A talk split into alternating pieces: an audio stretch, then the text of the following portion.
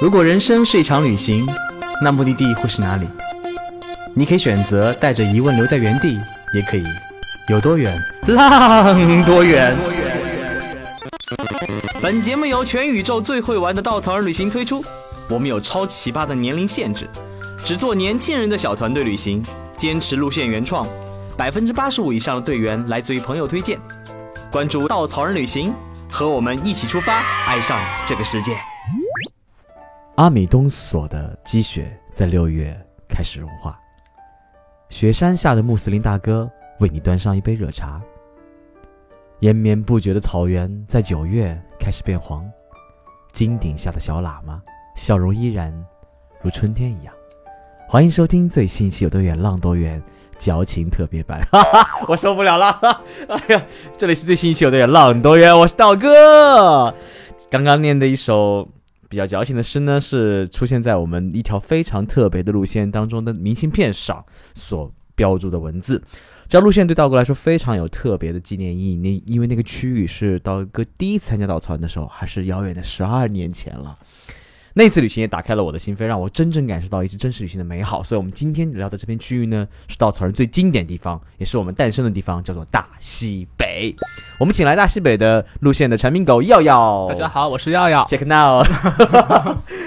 来继续做客我们节目，来聊一聊这次他重新回到西北区域进行探路的很多点点滴滴的发生在那片土地打动我们的故事。我其实我记得到西北这条路线。在我们整个西北区域当中是最重要的一条路线，而西北区在稻草人是最重要的路线。光大西北这条线呢，每年将近带着将近四分之一稻草人的人去到当地吧，应该是连续 N 年的销售冠军了。即便如此，即便即便是我们最经典的路线，我们依然每年都会去往当地很多次进行探路。包括现在我们基调小伙伴还在那边，好像有三个人对吧？啊，对，一共是算上我的话，一共三个人。那而且今天你去了第二次了吧？第三次啊？就啊，胡老板为什么那么舍得？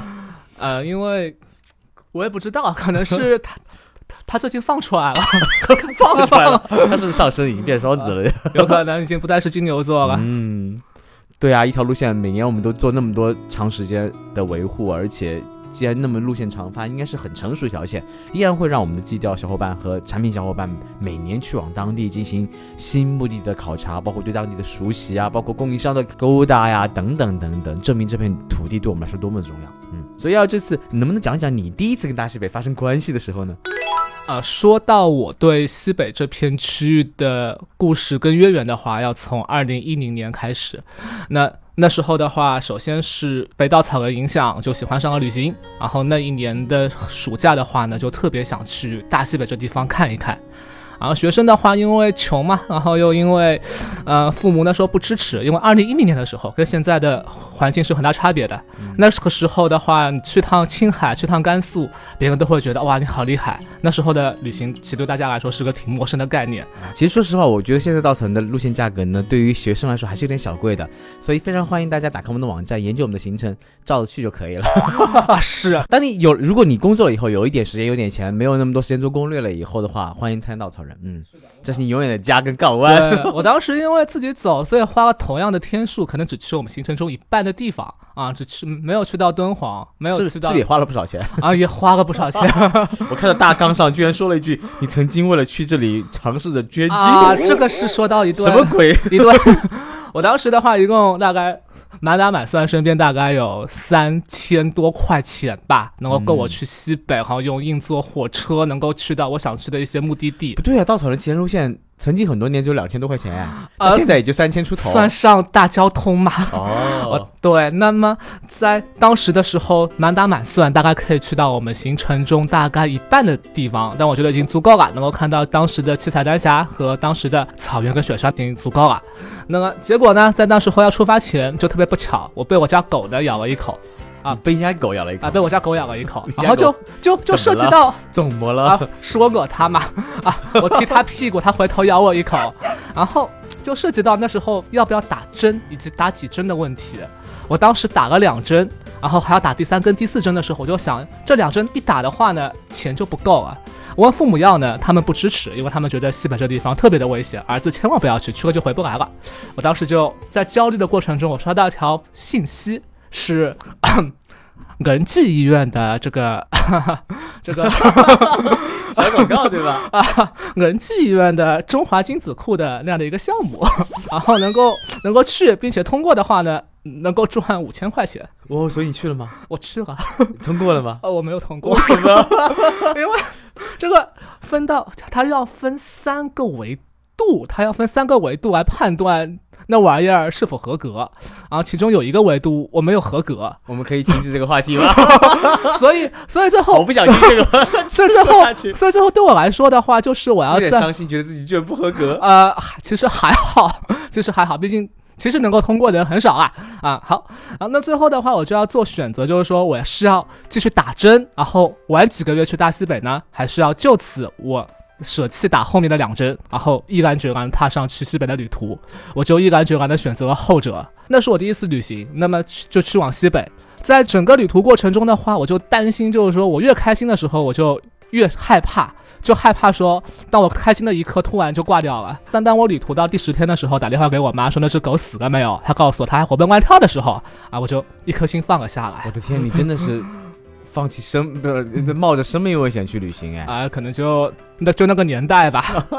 那么第一次其实去到西北的过程中的话，其实对我印象最深刻的是两个点，啊、一一个地方叫做七彩丹霞，嗯，它现在的话已经成为了我们的一个四 A 级景区，马上成为五 A 了。其实啊，呃，整个西北区变化特别大。大哥是零七年第一次，一二年第二次，还一三年、一五年好像去了第三次。整个过程当中，我觉得整个西北变化是我所所见到的变化最快的地方。我零七零八年去的时候，整个丹霞还是一片荒原，茶卡盐湖还是盐场，根本青海湖边还没有那么多的景区，还有，呃，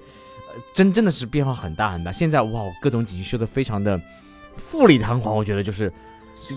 啊、甚至有人前段时间在我们的微信群下留言说：“哇，西北是不是荒原？是不是还能通 WiFi？” 我当时两根汗流下来。Excuse me，西北建的不要太好啊，真是各种对啊五星酒店都开始。而且各大城市都都有个五星级酒店，乃至国际五星级酒店。对，对我当时去到丹霞的时候，那个嗯城市张掖，我当时住在了就当时发现丹霞的这个老农民的家里啊，正搞农民姓雷。他当时的话，因为 受稻草人影响，我觉得到当地一定是要跟当地人进行一番交流的。嗯啊，挖掘当地的故事。当当时老雷的话开我去那时候，二零零二零一零年的丹霞也是一片野景区啊，不收什么门票。我就一顾问他说为什么做这件事情，因为我知道他当时的话，呃，自己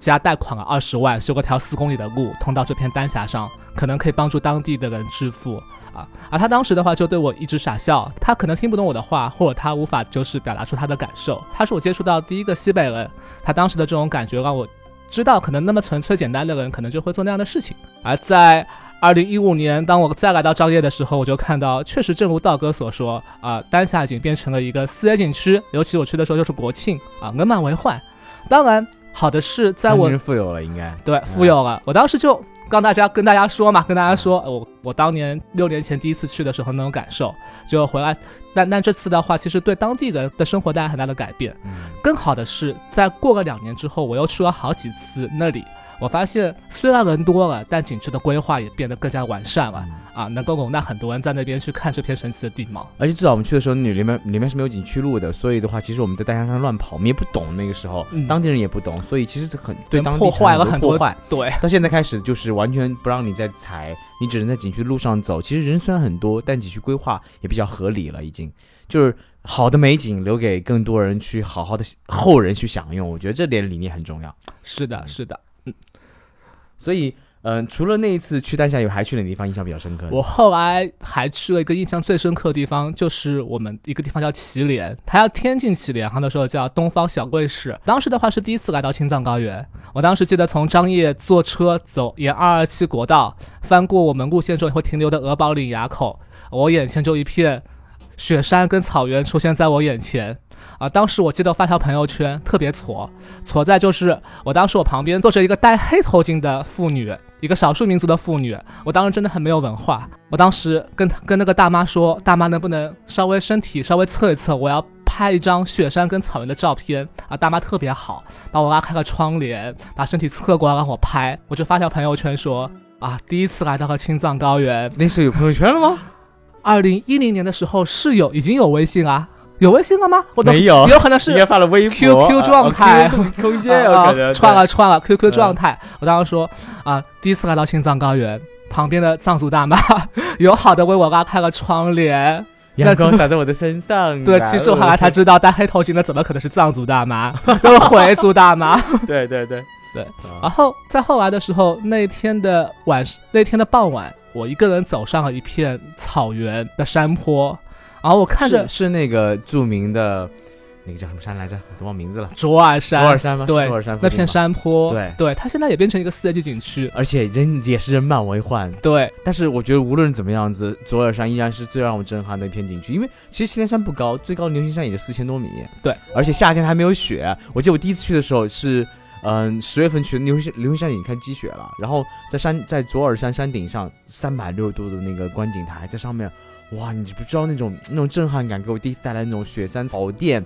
跟小村落在那个草甸当中的感觉真的是美极了。是的，我当时的话也是非常的震撼嘛，走在那片草坡上，尤其没有人，那时候好像还没有成景区，应该。对，没有成景区，然后牛羊从我身边走过，藏，然后眼前是雪山草原，然后蓝天白云，我当时就流了两行热泪。哇然哦，后当时跟别人说我第一次看到的那座雪山叫做阿米东索，阿米东索。以至于当我看到我们当时到到的网页包装的时候，我特别的要谴责，为什么要把阿米东索说成牛心山？为什么？汉族人取的名字，对不对？对我的阿阿米东索的话呢是藏族的名字，它叫做千兵哨卡的意思。嗯，而牛心山的话，就是我们汉族根据它的形状而取的那样的一个名字。而当你知道一个男生的第一座雪山叫阿米东索的时候啊，是有逼格的；他叫牛心山的时候，所以我为他也是后来把他我们的网页全都改成了阿米东索，并且还为他写了一首刚刚道哥念的那首诗。其实耀耀作为这条路线的负责人以后，他开始，嗯、把他又要又文艺又矫情的风格融在路线当中。就路线当中超多嗨的部分，有超多走心的部分。他为整个路线准备了四首诗，分别是初见祁连山、河西走廊、柴达木以及青海湖。刚刚第一首诗呢，初见祁连山，道哥再来再来一遍。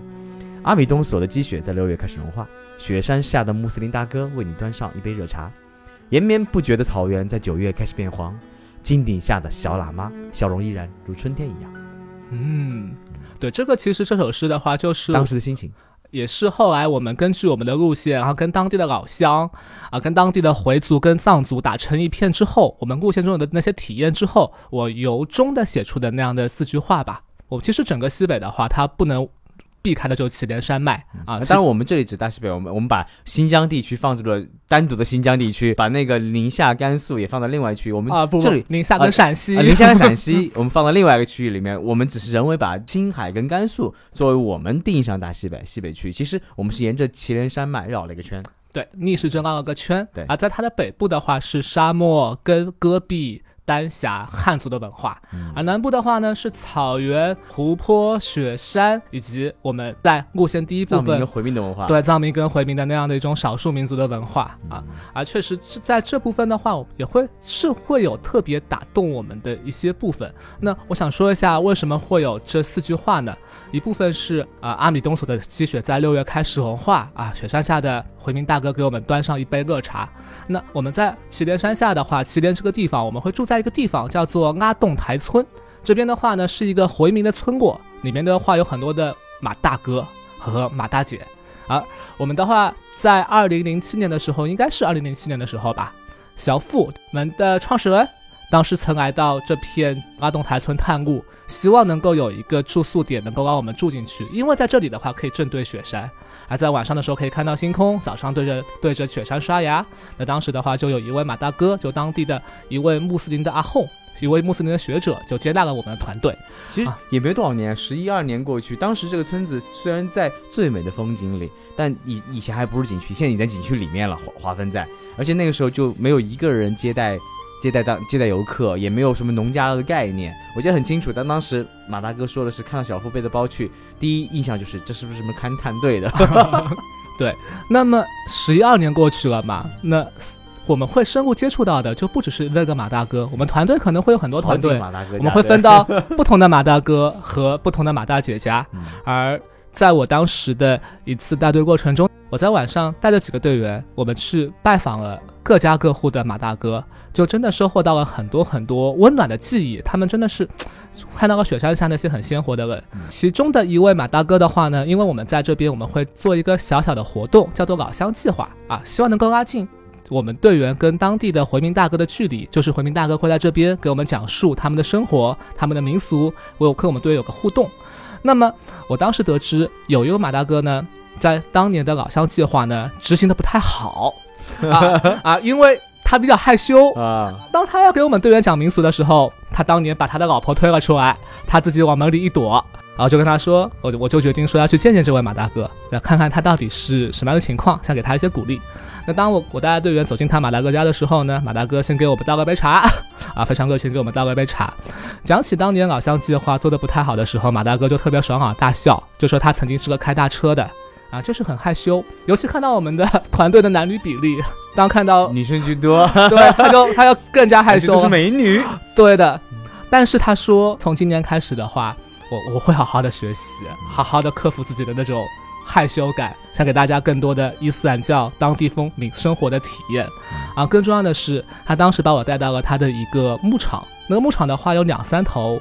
啊奶牛，其中一头奶牛产了奶。他给那个奶头挤挤了奶之后给我们喝，并且在我知道在之后团队过程中的话，马大哥早上都会带我们队员去体验挤奶，这是住在这个马大哥家一个很特别的体验。嗯，而且更重要、更让我感动的是，他当时从奶牛的旁边的小小草垛里呢，还拿出只小兔子。那小兔子的话，是他当年前几天去山上采虫草的时候捡到的只小兔子，他的妈妈被一只老鹰给叼走了。他把那只小兔子带了回来，那个小兔子脚上受了伤，他把它带回来给它喂羊奶，照顾它，等到它好的时候把它放归山林。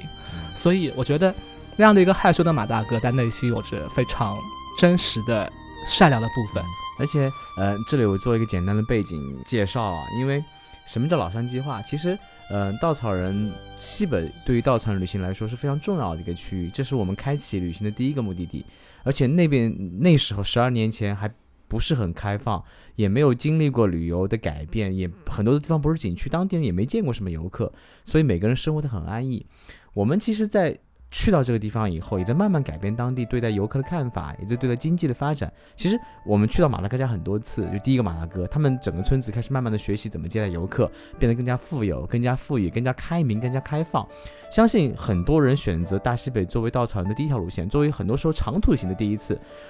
去到这里是他们第一次真正接触穆斯林、接触回民。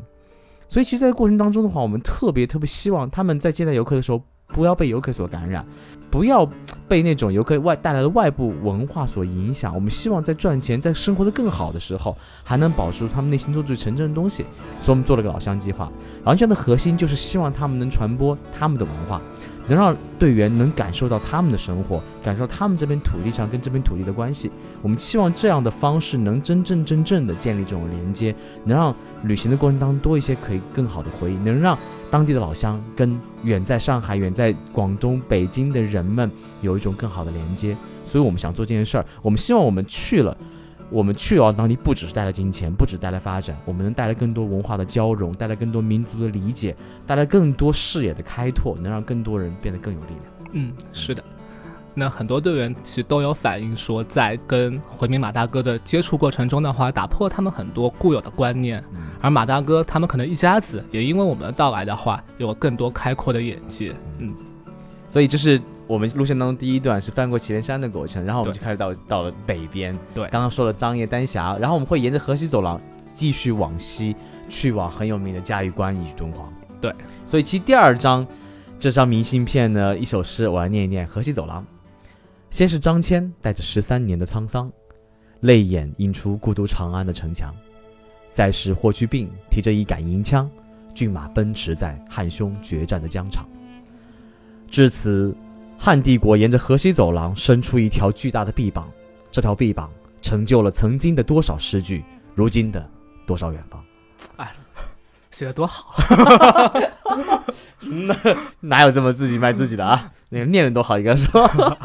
对对对，大 哥念的好。其实我们在做大西北路线的时候，很多很多年前了，我记得是五年前的路线。呃，刚开始的时候没有人这样子做路线，到现在已经被各种各样的旅行公司也好、俱乐部也好抄走。但我相信，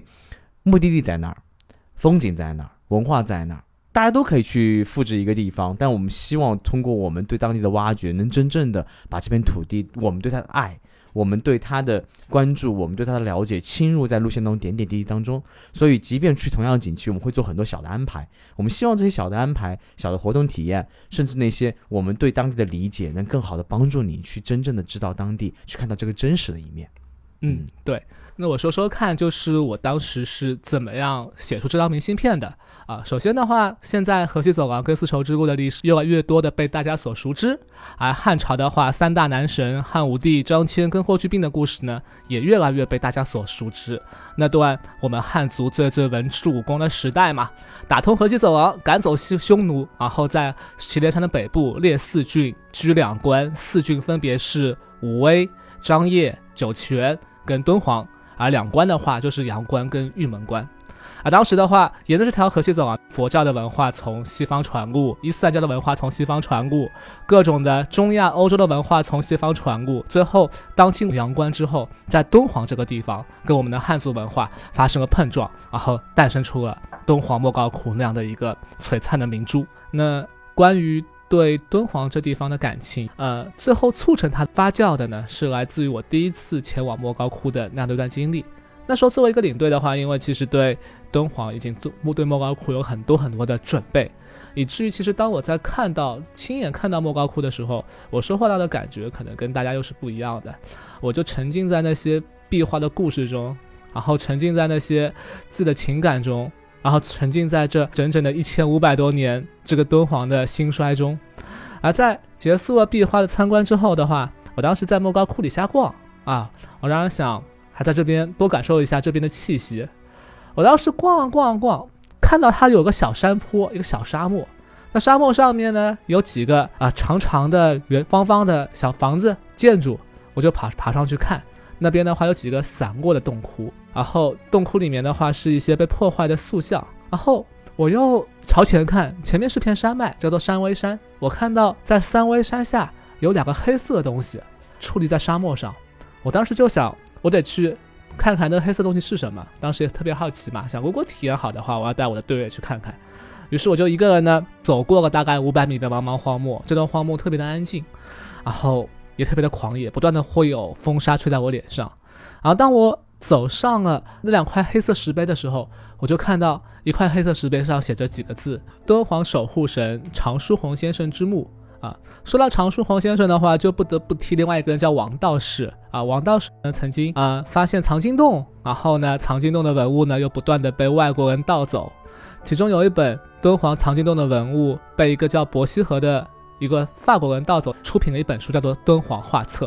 这本敦煌画册在法国那边就售售卖，然后当时有个留学生叫常书鸿，看到了这本敦煌画册，被其中的极致的那种艺术所感动。最后他没有想到，原来这是来自于我祖国的文物，然后自己一个人呢，决毅然决然放弃了法国的优越的生活，来到了敦煌这片沙漠上，来闭气一生保护这些文物。因为其实现在的话。敦煌距离莫高窟有大概二十公里的距离，现在其实都是茫茫的沙漠跟戈壁。不要说在几十年前，最后戳中我的是来自于当时在敦煌研究院的那样的一个文物陈列馆里看到的一句话。这块的话，我想就不请道哥朗诵，我自己来给大家朗诵一下。这是一段无论多精彩的文字，多难以详述的历史；这是一个无论多长的时间都难以讲完的故事。记忆中几百年前的荒芜犹存。来自一个世纪前的伤痕犹在，风从千年戈壁吹过，梦从净土天国洒落，穿过这片充满传奇又无比脆弱的土地，一群怀揣梦想又激情昂扬的人们，逼故蓝缕，慢慢求索。啊，这段话的话就深深的感动了我吧，就戳中了我，然后我就写下了这样的一首《河西走廊》，就希望能给大家感觉到这片西北的土地它的厚重还和它的传奇。嗯，而且这条河西走廊应该书写了无数壮丽的色彩的故事。其实，如果你研究那段历史，你会发现真的很不一样。包括整个文化的交融，在这里也是碰撞出非常绚烂的火花。是，嗯，如果你想了解更多的故事，可以打开我们的第一百一十六期节目。我们老板娘小左去敦煌研究院参加培训班，跟你分享更多关于莫高窟的故事。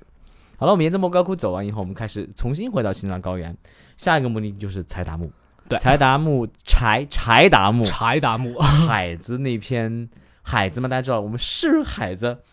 呃，所以我们的诗人耀耀也写下了一段对柴达木的寄语：你在德令哈踩出的每一步，可能就是曾经海子作诗时走过的路；你在茶卡盐湖捧起的一块盐，可能就是两亿三千万年前的一片海。盐碱与戈壁，湖泊与雪山组成的诗歌，在这片土地上循环往复地上演着。啊，嗯，那说到柴达木盆地，如果蹦出一个景点的话，道哥你会先蹦出哪一个景点呢？没去过。你 去过？没去过柴达木哦，我每次到了敦煌，哦，到了那个嘉峪关就回来了。好好，我敦煌都没去过，到好难过。道哥确实比较没有文化。我们来说一说，道哥，你曾经去过天境奇莲，对不对？对，曾经去过一个现在的网红景点，叫叫做茶茶卡盐盐，湖，那地方就是柴达木盆地中的一个网红景点嗯啊。啊，茶卡盐湖，其实很多小伙伴呢对茶卡盐湖又爱又恨。那其实的话，我这首诗就是写给这片土地，写给茶卡盐湖的。为什么这么说呢？它是一个网红拍照点，大家小伙伴到那边就觉得那是一望无际的盐湖，天空之镜倒映着蓝天跟白云。我们在那边呢拍下一张美美的倒影的照片，这是我们对茶卡盐湖的一个广泛的那样的一个认知。那这会就造成一个结果，就是茶卡盐湖它在七八月份的时候，有时候天气会不太好啊，可能会下雨。下雨的话，导致水面会比较高，然后导致拍倒影的话就拍出来不是很好看，或者拍倒影会比较困难。或者有时候它在旱季的时候呢就没有水，没有水的情况下，我们就踩在一块盐块上，我们也不能拍出美美的倒影的照片。可是，呃，我作为一个产品嘛，那么我在看茶卡盐湖的时候，是从另外的一个角度去看它的。那柴达木盆地的话，其实它的意思是广阔，它被称为我国的聚宝盆。它被三座山山脉就是夹在中间，分别是祁连山脉、昆仑山脉和阿尔金山脉。而茶卡盐湖的形成的话，整整经过了两点三亿年，这就是我写这首诗的原因，去告诉大家，就是说它的形成有多么难得。整整经历二点三亿年，曾经的话，这片土地是片海洋，叫做祁连海。在两点三亿年之前，然后在两点三亿年的过程中，慢慢青藏高原开始造山运动，然后山脉顶起来之后呢，就把那些海水流了下来，在这片土地上形成了大概一千五百多个湖泊。而当时的话，一千五百多个湖泊中就有茶卡盐湖，而我相信那时候的它不是像现在一样白茫茫的一片，而是片蓝色的那样的一颗湖泊，跟可能跟现在的青海湖一样。而在十三万年前的时候，这边茶卡盐湖它本身是流入黄河的，又发生了一次地质的变动，使它从一个外流湖流入黄河的外流湖变成一个内陆湖，再加上当地的日照强烈，风吹日晒，然后它的盐分不断增加，水分不断的减少，才形成了我们现在这样的一个大大的盐块。整个柴达木盆地一千五百多个湖泊，可能能够走上去的，去感受这片盐碱地的那样的一种地貌，然后可能还有点水，给我们拍下一张美美照片的，就真的为数不多。而成为景区的话，就只有茶卡盐湖了。所以这就是我写这首诗的原因吧，是为茶卡盐湖所写的。嗯，最后一张明信片呢，写了青海湖。其实青海湖也是整个青藏高原，呃，青海最有名的景点，也是最亮的一颗明珠了。要怎么怎么写的这首诗啊？他当时的感情是：青海湖，无边无际的青海湖。远眺时，它是骄阳下的蓝，黄昏时的青，或阴雨时的灰。靠近时，原来它都是那一片碧城。倒映那五色的经幡，捧起一条经幡，猜一猜，在这路的尽头是怎样的风景？面朝大海。啊，这首诗的话，主要来源于我当时其实第一次去西北的时候呢，并没有去到青海湖，因为在行程最后的时候，我草原来到西宁之后，我本身要去青海湖的，结果呢，我跟青旅的男生开始每天在唱歌，就唱歌虚度了两天，尤其是中间们如何做到可以唱两天歌的？对 在那边撩妹什么的，然后你们就不能包辆车在路上唱吗？可能也是比较懒吧。然后后来又有一个女生过来告诉我说，青海湖景青海湖一点都不好玩。我当时就说啊，那我就不去了。那后来我知道他去的其实是这个一个叫二郎剑的景区，就政府建的一个圈起来的看青海湖的地方。而青海湖的话，作为中国最大的湖泊，整整就是环一圈三百公里，有大量的可能更美的、更原始的地方可以带我们去看。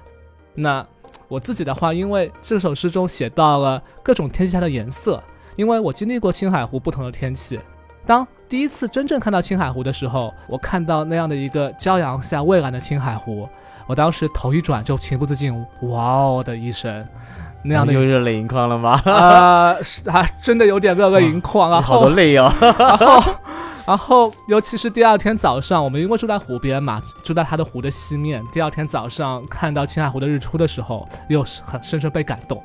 以至于我第二次带队的时候，我跟大家说到青海湖肯定就特别美，晚上看星空，白天去湖边玩，早早上看日出。结果第二天的话就下雨，结果真的第二次去的时候就下雨，就什么样的第一次的景色都没看到。啊、那时候我会有点失落，但当我带大家真的走进青海湖的时候，我们又会看到青海湖的波浪不断的打上来。我们看着青海湖，就是它还是那样的清澈，那样的纯洁跟神圣。这就是我想写这首诗的那样的一个原因。嗯，而且青海湖，我们在今年的行程，去年开始就加入了另外一个我们认为还蛮有力量的一件事儿，就是去去到那个南疆老师那里。对，呃，因为我当时的话，其实也是一个缘分使然。在当时我认识南佳老师前，我在青海湖边就会带大家一起捡捡捡垃圾，我们使湖变得越来越美啊，然后真的是件很有意义的事情。然后我后来在网上知道了南佳老师的故事，他是当地的一个藏族的环保意识，在二十年前的时候他就开始保护青海湖的环境，他每他那时候每天环湖一圈，捡青海湖上因为啊、货运因为旅游而产生的垃圾，然后他在当地的藏民的圈中有非常有声望。哎，我在想说有什么办法去认识这个南佳老师，我要想办法把他给拿下来，我要去走近他。我就当时就通过各种方式啊，环保局的方式啊，各种方式啊，找到了南佳老师的电话。我后来给他打了个电话，我就跟他说：“南佳老师啊，我是上海稻草人旅行社。”南南佳老师那时候反应就出乎我意料，他说：“稻草人呐，他竟然听过我们稻草人旅行的名字。”那是因为呢，在藏民圈中的话，其实藏民环保圈是个很小的圈子，而我们的话，在另外一条路线梦幻甘南中有一个巴浪老师，也是当地的藏族的致力于藏族环保的那样的一位意识啊，他和南佳老师认识，而且不断跟南佳老师吹枕边风，不是枕边风，吹各种的风，说稻草人很好啊，稻草人很好，以至于南佳老师就一直印象中就知道我们。当我打打电话给他的时候，南佳老师就特别欣慰的接受我们的要求。啊，我去见南佳老师，看到他那样的一个保护基地的时候呢，有两张照片非常的使我感动。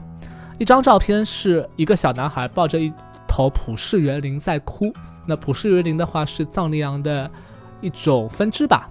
那么这张照片是南佳老师拍的，在二十年前的话，在还十年前，北京晚报搞了一个摄影比赛，把一个台相机发给一个藏民，让藏民们去拍下他们心中印象最深的一张照片。南佳老师拍了这张照片，这张照片的背景是这头普氏园羚吃了一个垃圾袋，然后死了。南佳老师的儿子桑杰抱着这头园羚在哭，这是他的朋友。而这张照片就当时在整个青海湖周边形成了一些轰动，大家对白色的垃圾有了更高的那样的一个警觉跟醒悟吧。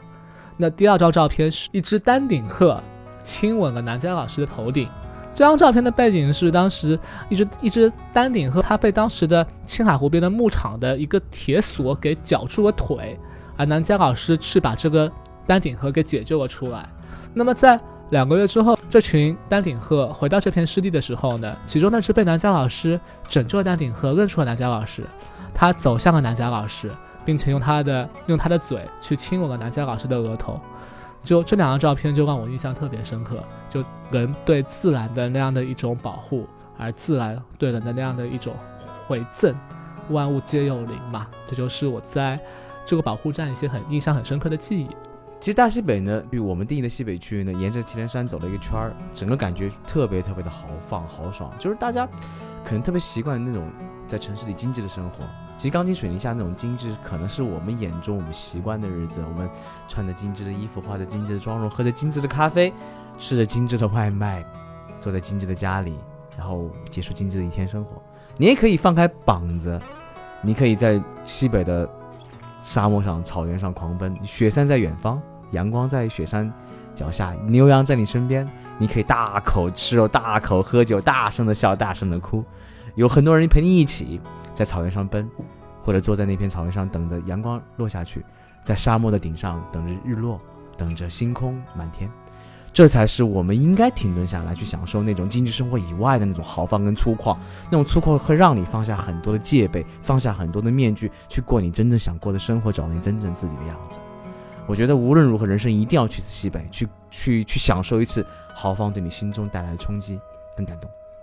所以今年我们也对大西北路线做了很多很多的改版，我们有升级版，会让你住的很想住的好的小伙伴有更好的住宿，我们会有户外版，有很多很多很酷的行程，骑马也好，四驱车也好，等等等等，让你感受西北更更深的豪放。我们还有经典版，也是我们一年每年最重要的路线给你承承载。我们未来还会有文化版，让你真正的了解这片土地最深厚的文化和那些打动我们的点点滴滴。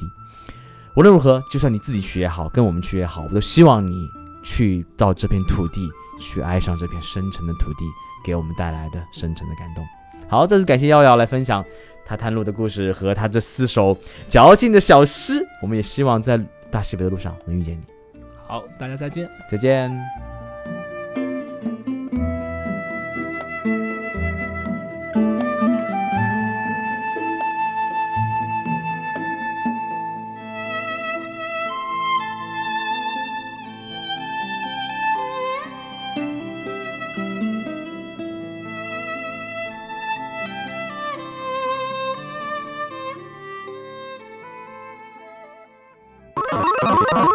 请搜索“稻草人旅行”，和我们德艺双馨、颜值出众的领队一起出发，爱上这个世界。